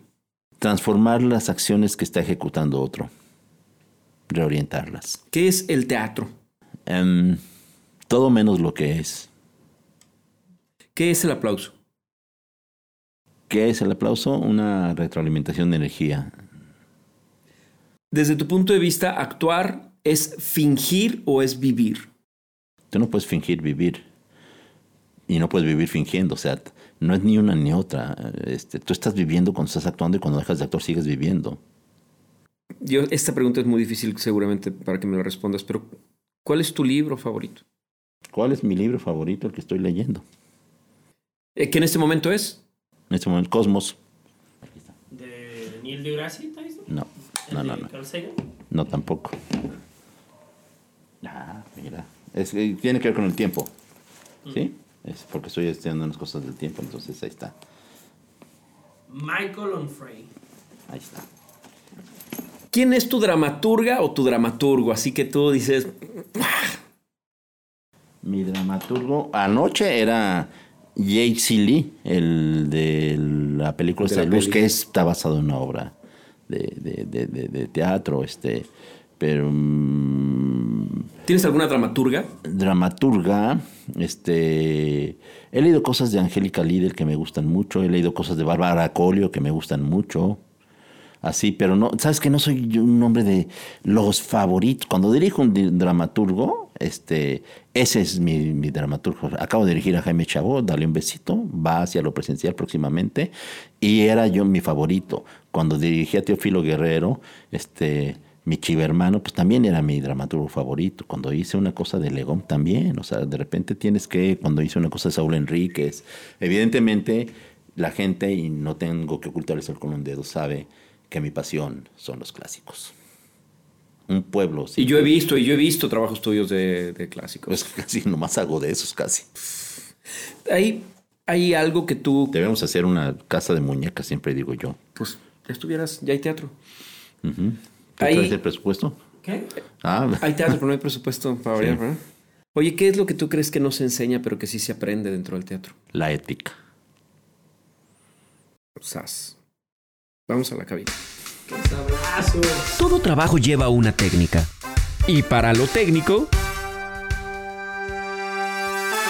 La cabina. Bueno, antes de entrar a la sección de la cabina, aquí hay una pequeña sección que tiene Gabo el de tercero, que se llama la pregunta, Sorry. la pregunta incómoda del Gabo. Oye, hay material va- didáctico. Entonces, te, te vas a, te, te vas a exponer, Gabriel. O sea, yo que te estás a tiempo. la verdad es que yo me lo pensé muy Fausto y me, me deslindo de cualquier cosa que pueda ocurrir. Es, es rápido, pasa sin anestesia, pero pasa. Pues bueno, aquí en mis manos hay un muy bonito texto. Ese libro ¿Qué se es? lo regalé a mi mamá. Teatro Experimental de Jalisco. salían fotos mías. 50 años, en la página 199. Ah, esta es a una del cuarto tostón. Y para todos los que no estén viendo el podcast, porque no se puede, o sea, todos. Para todos los que quieren y todos los que aman, pues Aquí hay una foto tuya. sí. Y bueno, mi generación tenemos. Sonriendo. la sí, tenemos Entonces la bendición. Mis fotos de niño están en Facebook. Estoy en medio de las campamo Estoy entre las piernas de las campamochas. Ajá. Entre las piernas de los amantes. Y durante mucho tiempo, pocos de nosotros lo creíamos que, que este fuera el mismo hombre, porque, bueno, pues ha habido un, un gran cambio. Y no me iba a animar a preguntarte, pero me di cuenta de que pues hubo un cambio reciente del cual yo no estaba enterado. Este. Y, y traes otra vez una sonrisa completa. Sí, me cambié el sexo. Porque cuando yo conocí a Fausto y me en daba un clases. formulario me equivoqué y dije M, y dije masculino. Cuando yo mujer. conocí a Fausto tenía dos dientes al frente, uno salido. Este, y entonces viendo esta foto yo me preguntaba pues qué había pasado con el resto de los dientes y ahora ya están completos y esa es mi pregunta, o sea, Ah, no. ¿qué pasó? ¿Cuál es la historia? Recorté los dientes de esa y me los puse. Con cola loca. Ya. ¿Y dónde los habías dejado? ¿Eh? Ok. Ahí en la foto. ¿En la foto? Ah, Ah, le, pues le tomé una, aquí hay otro set por si... Ahí los- estoy yo de niño. Los... ¿Qué edad tenías? ¿En dónde sales de niño? Ah, bueno, pues búscale. Es Enseñar que no hiciste bien la tarea, mira. Ah, pues, pues bueno. Ese Ay, fue- no, en ese libro estoy yo de niño. Ah, ya, ya, ya. Ah. cuando él es niño. ¿Y cuál, cuál Porque página me sabes? acuerdo que me, me- me habló Natalia Fregoso y me dijo, oye, mi hermana está haciendo una cosa ahí. Me- Ya. Me, encargó lo de las fotos. Este, y. Y. E, Esa foto es de tu colección. O sea, este era tuya. Era mía. me- y, y quieren fotos de la gente que ha habitado el teatro, pero que no sean teatreros, que sean familias. Y dije, ah, pues mira, fíjate que yo tengo una foto ahí. diciendo, algún día todo esto será mío. Ah, ¿No me crees? No, no, no, sí te creo, pues, pero suena. ¡Ay! ¿Y, y ese teatro, esa- ese teatro fue tu casa cuántos años? No, mi casa era mi casa. No, pero bueno, tu segunda casa. Este soy yo. A ver. Esta es mi mamá y mis hermanas. 1965, tenía tres años. Página 67. ¿Eres ese chava- chamaquito? ¡Wow! Eh, familia Ramírez Hernández, Rosalba, Isabel, María Isabel Hernández, Fausto, Leonor, Liliana y Cristina. Bueno, es que está cabrón reconocerte en esta. Si no más de ojearlo, no, no me iba a enterar, tienes razón. Eh, ¿Es, es tu- ¿Son tus hermanas? Sí, no todos los que están ahí, o sea, nomás los que están volteando para la cámara. Era nueve, no, no. claro. Órale. Pues Sí. bueno. Era la graduación de mi hermana, de mis hermanas, ahí, ahí vienen ahí con sus bandas de primaria y de todo eso. Y mi hermana bailó El Copito Blanco. Y fue Ahí está. Mira. Entonces me acuerdo que me habló Natalia y le dije, pues está en blandito, porque yo tengo una foto que me acuerdo absolutamente allá afuera del teatro. Y esa es tuya. Esa foto en realidad es tuya. O sea, tú era de tu, de tu casa, pues. Yo sabía que existía, entonces le hablé a mi mamá y me dijo, sí, sí, sí, sí está, y ya me la mandaron, la escanearon y me la mandaron. Vaya. Bueno, sobreviviste. Lamento mucho la pregunta. Gabo es así. Pregúntale a Gabriel si sobrevivió. Gabo es así. Bien, eh, sé que tienes ya un poquito de prisa. Vamos a meterle galleta. Eh, ¿Tú crees que existe la forma de trabajar técnicamente sin que el instinto esté accionando constantemente como actor? ¿O crees, o sea, crees que puede haber actores meramente técnicos? Sí, el oficio, ¿no? Si yo veo tu trabajo, No, más bien, parten de lo técnico. Hay una parte oscura que no sabes cómo, cómo es que sur- surge, sucede. Eso, este, algún día platicando con el maestro José Caballero, mi gran amigo y maestro, sigue siendo mi maestro y, y- y me considero privilegiado de, de tener su amistad, me decía, mira, en esa famosa discusión de los actores de la vivencia y de la forma, el actor de la vivencia llega a ser de la forma a fuerza de repetir y el actor de la forma llega a tener vivencial. sensaciones vivenciales a fuerza de repetir también. Eh, si yo veo un trabajo tuyo, como regularmente me ocurre, y me pregunto, ¿cómo lo hace? O sea, yo veo un trabajo de dirección tuyo y siempre digo, güey, ¿cómo, ¿cómo lo hace? ¿Cómo puede llegar a crear esto? ¿Tú qué me respondes? Te respondo como le respondían a la abuelita, la, abuelita de Susana, a la gente que le gustaban mucho sus salsas. Me decía ella que, que le preguntan, señora, qué rica, ¿cómo las hace? Y ella decía, normal, como todas las salsas. normal. como ¿Crees que trabajas normal? Como todos los Sí, montajes. ¿no? No sé, no sé. O Pues sea, no sé, no sé. Pues tú trabajaste conmigo. Bueno, Yo yo, sí, encuentro- yo les sí entró- encuentro, yo sí les encontró- entró un conflicto bien fuerte con decir, oye, ¿y a qué horas vamos a empezar a trabajar? Vamos a trazar, yo decía, ¿no? Sí, claro. O sea, cuando yo hablo de la experiencia de trabajar contigo o de trabajar con Mosco o con Rafa Garzaniti, son experiencias completamente diferentes. Pero no por esto una es, es mejor que la otra. Simplemente son distintos y el método de trabajo es distinto. Contigo uno, uno ni siquiera se da cuenta que está siendo dirigido y eso me parece brillante. O sea, no te sientes que te están empujando hacia un lugar, sino eh, siempre esa fuerza, una conversación que cuando menos te das cuenta, estás en el lugar en el que tú querías que estuviera. Es que te tengo miedo, a lo acroa. Ay, no se vaya. Eh, vamos a hacer una cartita a Santa Claus, pero tú como espectador. Solo como espectador. No pienses en dirección, en, en donde vamos a ver una obra con dos actores, un actor y una actriz. ¿Y cuál sería tu Dream Team favorito? O sea, un director de Jalisco. Un director de Jalisco. Mi Dream Team favorito, un director de Jalisco. Que no sea yo, Sí, señor. Vas a estar como público, tú vas a ver esa obra. como público. Este. Es una dupla de directoras. A ver, Edith y La Piña. ok. Edith Castillo y Viriana Gómez. ¿Con qué actor en escena? ¿Con qué actor? Es que son muy buenas dirigiendo adolescentes, entonces no sé cómo se llamaría el adolescente que dirigieron. Entonces vamos por lo mismo con una actriz. También tienen que ser buenas en eso. Bueno, entonces dime con qué escenógrafo o escenógrafa. ¿Sí? Con ninguno. Ya sé, porque no te gusta. ¿Con qué iluminador o iluminadora? Estoy trabajando con Rosa Brito. Está bien padre. Está bien padre, ¿verdad? Está bien padre. Al, al menos. ¿Ahorita estás trabajando con ella? Sí. Qué padre. Estoy dirigiendo una comedia musical ¿Qué? del siglo XIX. Qué más padre. Sí. ¿Cómo se llama? Pagliacci de León Cavallo. ¿Con qué vestuarista? ¿Con qué vestuarista? Ninguno. Que Rosy decía. No, sí, no, están, están, sí hay un, un Dream Team de, de creadores locales. ¿Y hay un vestuarista con quien te, que te gustaría ver su trabajo en este? Andrés David creo que es, bueno, estoy regresando a contacto, recontacté a Andrés ¿Y en David. qué teatro? ¿En qué teatro? No, no, yo creo que el teatro ya es, los teatros, digo, perdón, yo sé que No, no, no, es de no, gran esfuerzo, eh, los edificios ya se- han sido re- rebasados. Yo creo que el teatro puede suceder en cualquier espacio, como ha sido siempre. Vamos rápidamente al baño. Vamos a echar la poderosa. Algunas cosas apestan y se van por donde tienen que irse. El baño. ¿Alguna vez te ha salido alguna obra o espectáculo porque no lo aguantas? Sí, ¿Se puede decir cuál, no? No, una, pues te digo que soy, yo soy de aquella cosa de que... No, pero me acuerdo de una vez...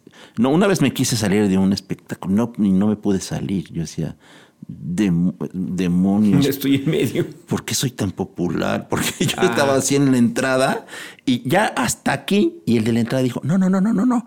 Que pase el maestro Fausto y Susana y, este, y otros dos acompañantes míos. Y ahí voy y nos sentamos en la posición más incómoda del mundo. Y era más bien la incomodidad que yo tenía. Y ya me sentaba en, en la derecha, ya me sentaba en la izquierda. Me- ahí me las desgasté todas. Las Es- mareaste. Sí, este, y de repente decía, ¿por qué, por qué chingados este, eh, me, me quedan vestigios de simpático? Y me dijeron, pásele, o a lo mejor es una mal. Entonces ya empecé yo a lucubrar que lo hicieron por mal- maldad. Yo pienso que lo hicieron por maldad. Pero no, no, de esa no me pude salir porque son de esos que cierran las puertas y te aguantas.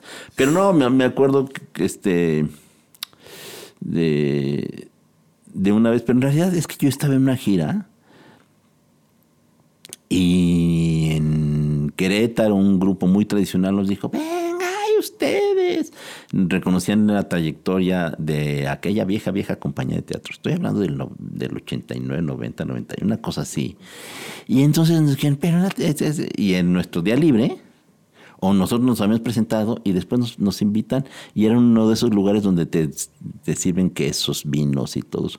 Y yo la verdad es que venía, venía en esa gira, era un poco como el coordinador de, de labia, o sea, de repente era el que yo tenía que convencer a los, este, me decían, este, el, el rollo, échales el rollo, o sea, cuando había que pedir que trajeran una cosa en específico que no nos querían dar y, y todo eso, ¿no? O sea, siempre era... Fausto Escoto. Este, ¿qué es escoto? Pues Escoto, de cotorreo, que te Ah. tienes que ir a cotorrear.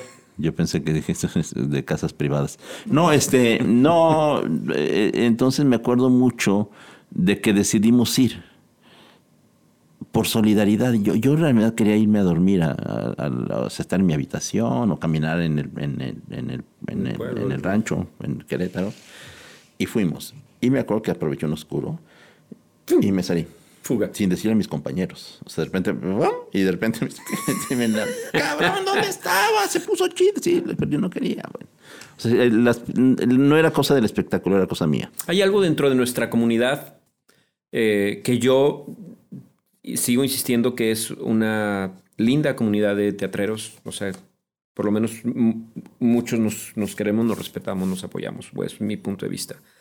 Pero hay algo dentro de esta comunidad que, o del ámbito en el cual te desarrollas que apesta. Es que dices, güey, No sé. Con la comunidad que yo me muevo, no. Em, ¿Hay algún tipo de obra de teatro con la que no puedes? O sea, que digas, güey, no, hay gente que no puede con los musicales. No, güey, no puedo ver musicales. Yo sé que a ti te gustan los musicales, pero ¿hay algún tipo de teatro con el que no? O sea, dices, güey, no. Este, fíjate, es, es una oxímoron, una gran contracción, lo que voy a decir, porque yo un día de broma dije, detesto el teatro de texto. Este, no, me gusta mucho el texto, pero me, me, me, me molesta mucho cuando solo se lanza el texto como el gran escudo, decir, "Güey, güey, no puedes, es David Mamet, no puedes, tú no, no, no puedes aburrirte con David Mamet, no, sí, puedes aburrirte con Shakespeare, Claro. ¿no? No mames. No mames, David. Entonces, eh, el, el- el- el- el- el- el- un musical mal hecho me aburre. Un Shakespeare mal hecho me aburre. O sea, con eso no puedo.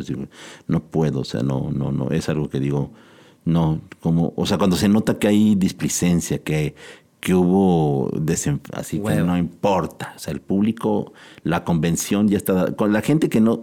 El, el teatro que no se gana su lugar en el gusto del espectador, y no con esto decir como, como ¿qué te gusta, papá? Este, ahora con las nuevas tendencias, sino cuando te convencen de algo que tú ya sabías, pero no sabías. Eso es un espectador ideal. O sea, Oye, ¿a ti te gustaría dirigir cine? no sé, o sea, yo, no, yo veo toda la complejidad que dirige. O sea, evidentemente yo acabo de ver, por ejemplo, una versión del Quijote maravilloso de Terry Gilliams este, hace unas dos semanas. Yo sabía que existía esa, es- esa versión, que Terry Gilliams había empezado hace 30 años, la dejó guardada y la termina con este, Adam Driver. Una maravilla, o sea, para mí que soy fan de los clásicos, yo dije, pinches ingleses entendieron mucho mejor. Es, un poco esta cuestión de, de este, Patrice Pavis en uno de sus libros dice, los latinos entendemos mejor a Shakespeare porque lo traducimos, sin el prurito de, no puedes cambiar a una coma a Shakespeare. Entonces, el teatro, el, el teatro francés, el teatro latinoamericano, el teatro español entiende mucho mejor a Shakespeare que los mismos ingleses. Cosa que es una. Entonces yo dije, pues los pinches ingleses entienden mejor a Cervantes que los que hablamos, que los castellanos. O sea, de repente, súper bien entendido todo. Aunque acabo en descargo, acabo de ver hace un par de años una película de un tal Alonso Quijano. ¿Así se llama? Sí, Un tal Alonso. o yo soy Alonso Quijano, una película española, no colombiana, hecha por una, una maestra de, audiovisuales de universidad con estudiantes eh, en, en el, en, el, en el crew técnico, este, pero una maravilla. Eh, debo decir que en los dos casos, como cine, yo en los dos casos me estremecí y en el de la colombiana lloré. Lloré, no de, ay, mira, en esta vas a llorar, no sé, pues capaz que tú la ves y dices, ay, tu, tu, tu, tu, tu". ¿sí? Este, pero así estremecedoramente entendido la figura del Quijote más allá de esta eh, este eh, esta cosa del turismo de la lanza el gordito con un lado en burrito y el, y el y el tipo que nomás lucha contra contra molín, contra molinos o contra o contra borregos. No, en los dos casos está súper asimilado el ideal, la locura como el, el ideal como una locura. Y eso a mí me, me estremeció. Entonces yo cuando veo esas cosas digo, ay, a mí me gustaría mucho hacerlo. ¿Te lo han ofrecido o nunca, nunca te han ofrecido dirigir nada de cine? No. Eh, vamos al camerino. Hablemos de lo que nadie ve. ¿Y eso se escucha? Hasta el camerino. ¿Tienes algún ritual previo a una función? No, no, en un tiempo lo- quizás lo llegué a tener. Pero los rituales son como esas. O sea, me acuerdo cuando, cuando hace muchos, muchos años había, una cosa, había un saludo muy particular cuando este, llegué a ponerme vestuario que no actuar, que era un saludo así como medio de barrio, que introdujo uno de los actores que venía de un barrio, entonces era así, y era así un- una cosa así de como Give Me Five, pero tres veces y, un, y así, así como saludo de basquetbolistas, este, eh, afroamericanos, pero yo decir negros y ya no está, este, eh, de, o como, como dice un amigo, de, de- los colores ya. de capacidades cromáticas diferentes. Entonces, este.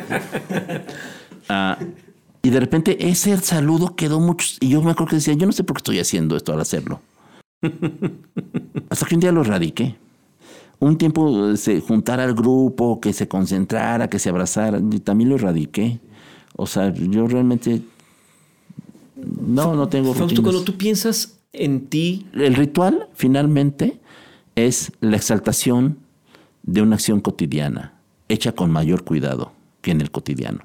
Entonces, seguramente si hago un ritual antes de, de, de- de- iniciar, o sea, el cuidado que tienes al revisar el cable, revisar todo eso, pues ese es, ese es un ritual. cuando tú piensas en ti hace Me caigo mal. muchos años, ¿te caes mal? Bueno, es que yo cuando yo pienso en mí cuando era chavito, de verdad no me tolero. No, o sea, no veo fotos y me caigo muy, muy mal. Por eso yo no veo fotos. Eh, Pero ¿qué, qué, qué piensas de ti de cuando dirigías la compañía de la OEG, antes, cuando, o sea, ¿Cuál? Me cuesta mucho trabajo pensar en mí en ese cuando cuando de- de- dejé de dirigir la cuando dejé la vieja vieja compañía antes de volver a que, que me hablaran para dirigir a, a la, a la ya no tan vieja compañía pero sigue siendo vieja este dejé de pensar en eso dejé de obsesionarme con eso para no caer en ese rollo de no y dijo fulanito en el en el en el, en el ahí va el chisme como dice el piporro después cuando dejé la vieja compañía también te dije un hasta aquí o sea yo estoy este, todo eso. Y más en esta cuestión que digo que si nos enamoramos de los sistemas del poder, cuando yo descubrí que lo que me enamoraba del teatro era el teatro ya muy grande, ya muy avanzada mi edad profesional, dejé de pensar en todo eso. Ahora, si me preguntas, ahorita estoy no haciendo mis memorias, porque tampoco es así, pero estoy haciendo una serie de apuntes de reflexión sobre muchas cosas que me hubiera gustado decirle al adolescente de 17, 18, 19, de lo que eran cosas ahí, ¿no? O sea, que las cosas, y, y- y parto de una premisa, las cosas estaban ahí para que las entendieras y no las entendiste. Teatralmente estás en tu mejor momento, Fausto. No, ¿Crees que hubo un mejor momento o que viene? no habrá. que habrá. Bien, en el Actor Studio, cuando termina una entrevista, hacen las famosas preguntas de Bernard Pivot y yo quiero escuchar tus respuestas. ¿Cuál es tu palabra favorita? ¿Una sola palabra favorita? No, tengo una expresión que, que- que me dicen que digo mucho. ¿Qué es? Este, eh, todo bien, muy bien. ¿Cuál es la palabra que menos te gusta? La palabra que menos me gusta, la palabra de un político. ¿Qué es lo que más te causa placer? No tiene que ver con pan. Como esas prácticas orientales. No, bueno, muchas cosas, muchas, muchas, muchas. O sea, no, si hubiera una sola que, sola que es más, o sea, este, cuando me como un buen, o sea, comer sandía me causa un enorme placer, jugar con mi hija me causa un enorme placer, conversar, conversar y llevar la vida con Susana me causa un enorme placer. ¿Y qué es lo que te desagrada? ¿Qué? ¿Qué es lo que me desagrada? Como platicar a huevo. Cuando la gente me quiere sacar plática, yo no, no, no tengo, no tengo nada que decir. Que me dicen, ¿por qué estuviste callado toda la reunión? ¿Estás enojado? No pues los estaba escuchando. El monosilábico. ¿Cuál, es, ¿Cuál es el sonido o ruido que más placer te produce? Eh, sonido, ruido que más placer me produce, la música, ¿Y cuál es el sonido o ruido que te caga escuchar, que aborreces escuchar? las motos. Las motos esas con el, el no sé, no sé, tú, tú eres este biker, entonces tú me debes decir que es porque suenan tan fuerte algunos, así como, así como ni un pinche tráiler suena así. Es cierto. Sí, eso me, me, me, me, me molesta mucho y más, más en la madrugada. ¿Cuál es tu grosería favorita? Este, priista, ¿no? Este- Fucking priista. No, pues no. No soy grosero. Aparte de tu profesión, ¿qué otra profesión te hubiera No, mucha gustado gente va a hablar así. Están hirviendo los teléfonos porque sí, es un pinche grosero. Aparte de mi profesión, ¿qué, perdón? ¿Qué otra profesión te hubiera gustado ejercer? Esto, todas, cualquiera, me gusta mucho. Algún tiempo, algún tiempo yo pensé que iba a ser músico, no tuve la disciplina para, para ah, pasar del círculo de, ¿Cantas? de do, ni en la regadera, ni en, ni en la, ni en la procu. ¿Qué profesión nunca ejercerías? Este, mm, policía. Policía ni en broma, dice Sabina. Si el cielo existiera y te encontraras a Dios en la puerta, ¿qué te gustaría que Dios te dijera al llegar? Este, No existe. Temo tu respuesta. Todo bien. Ah, todo bien es la expresión que más ah, utilizo, perdón. Este, em, ¿qué, qué es lo que me gustaría que si el cielo existiera que el lugar me dijera que este, regrésate, nos confundimos. Nos equivocamos. Fausto, ¿cómo te gustaría finalmente que la comunidad te recordara? No me gustaría que me recordara. O sea, finalmente cuando te vas ya termina todo. Entonces, no, no- ¿qué beneficio voy a obtener yo de que alguien me recuerde? Excepto mi Bueno, yo fíjate que la pregunta yo la formulé porque a mí eh, me pega particularmente por el lado de los hijos. O sea, me gustaría que cuando se le acerquen a mis hijos a hablar y, y salga por alguna razón yo al tema, haya como algo muy, muy concreto para mí, pues, ¿no? O sea, No sé, no sé, este, no sé, no sé si lo hago por- para trascender, pero me gusta mucho el sentido del humor. Me gusta mucho el sentido del humor. Pero sé que a mucha gente le molesta mucho, mi sentido del humor incluso. Entonces, a lo mejor me recuerdan mal si les hijo de qué bueno que se pe, qué bueno que ya la palmo, ese cabrón que se burlaba de todo. yo estoy muy feliz de poder platicar contigo, Fausto. De verdad. Yo también este, de- debo decir que la gente piensa que no me río, pero no, sí, yo soy muy. De- Decía un amigo clown ruso, ahí te va una sonrisa rusa. y ya se, se ponía bien serio. Y dice, pues así, y acabo de ver cosas, una película rusa y sí, pinches rusos son así. Gracias por venir, gracias por compartirte, por la charla, por aguantar el gabo de tercero, por Ya me porque gradué, ahora soy una amenaza para la sociedad. Ya, Ya ya no nomás para la escuela. Ya hiciste maestro en Gabriel el tercero. yo creo que es importante eh, de pronto para, para, pues para todos los que hacemos arte o incluso para el público, saber que detrás de un creador tan importante en esta ciudad, pues hay eso, sentido del humor y hay experiencias padres y hay experiencias fuertes y hay y que aparte eres un papá muy admirable y, y que, que de verdad te tengo muchísimo cariño y, y te, te agradezco mucho que hayas estado aquí. Yo también, yo también. Siempre me pongo nervioso cuando me invitan a- a- a entrevistas. Ya pasamos por la reseña. Lo que todos tememos. La reseña. Tras el teatro de todos. Ya está, pues ya está la reseña de una vez. Ah, pues ya, reseñados. La reseña es más o menos como, como, como te sientes, qué, qué tal te fue en la, en la ¿Entrevista? conversación. Ah, bien, ¿no? O sea, Todo bien. sí. No, no, no, no tengo quejas. No tengo quejas. Si hay un correo para mandar alguna queja, pues me lo pasan y si me acuerdo, decir, ay, ya me acordé. Deberían de sacar al de tercero. Deben sacar de tercero. Este, no, no, bien, no, me gusta. Gracias, Fausto. Muchas, muchas gracias, de verdad. Vámonos.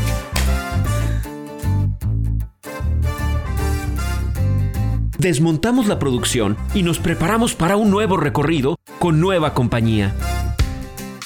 Esto fue El Teatro de Todos.